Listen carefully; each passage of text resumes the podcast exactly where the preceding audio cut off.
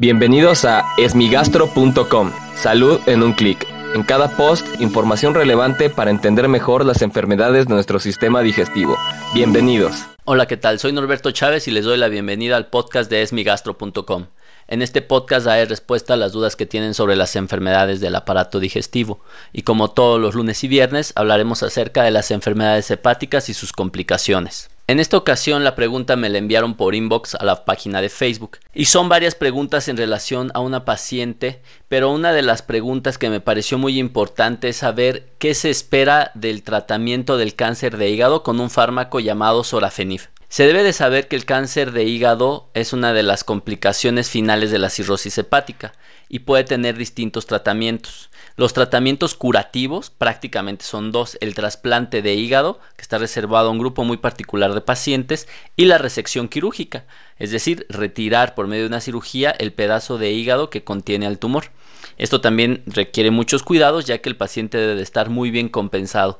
Tanto para el trasplante como para la resección quirúrgica existen criterios muy específicos y estos criterios están diseñados para no incrementar las molestias o la mortalidad o las complicaciones en los pacientes con cirrosis hepática. Sin embargo, existen otros tratamientos y el único tratamiento médico que tiene utilidad hasta el momento es un medicamento llamado sorafenib, que tiene muchas formas de actuar, pero probablemente una de las más importantes es que inhibe el crecimiento del tumor, evitando que reciban o que crezcan los vasos sanguíneos y de esta manera existen una reducción en la masa del tamaño tumoral. El sorafenib es un fármaco que ha demostrado una mejoría en la supervivencia, sin embargo, desde el punto de vista clínico, es decir, desde la perspectiva del paciente, probablemente no sea una gran opción. Es decir, los estudios demuestran que el sorafenib puede mejorar la supervivencia tres meses más en comparación con aquellos pacientes que no lo toman. Tres meses es muy relativo, no quiere decir que sea poco tiempo, pero probablemente todos los enfermos, todos los pacientes y sus familiares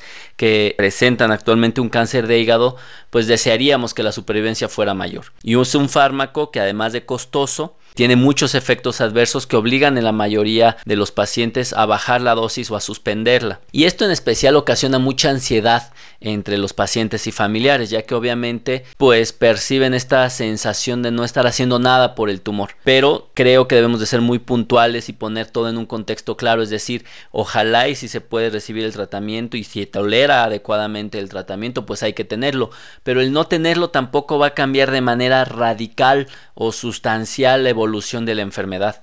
Y es en estos pacientes en donde ya no tenemos opciones terapéuticas, opciones de tratamiento para el cáncer de hígado, en el que debemos de enfocarnos lo más posible a mejorar la calidad de vida del paciente. No ser tan tercos o tan necios en querer ofrecer y ofrecer y ofrecer tratamientos y muchas veces exponemos al paciente a sufrimiento innecesario, a gastos innecesarios e incluso hasta cuestiones peligrosas, ya que hay algunos tratamientos pues alternativos o de otras áreas médicas e incluso no médicas que intentan hacer una que desafortunadamente no funcionan, pero que sí exponen al paciente a muchos efectos adversos y a gastos a veces exorbitantes y que no pueden ser costeados por el paciente. Por lo tanto, ante el escenario de un cáncer de hígado se tiene que cuidar lo más importante del paciente que es su calidad de vida. Y si el tratamiento se puede recibir es una excelente opción. Si no es así, tampoco cambiará demasiado el pronóstico e insisto, lo más importante es cuidar la calidad de vida de nuestros pacientes. Muchas gracias a las personas que se contactan a través de inbox por la página de Facebook.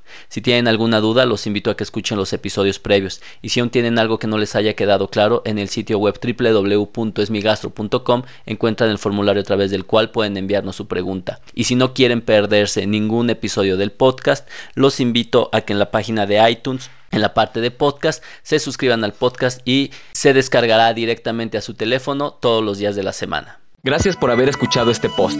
Si la información les fue útil, compártanla. Hagamos que más gente esté informada. Los esperamos en el próximo podcast.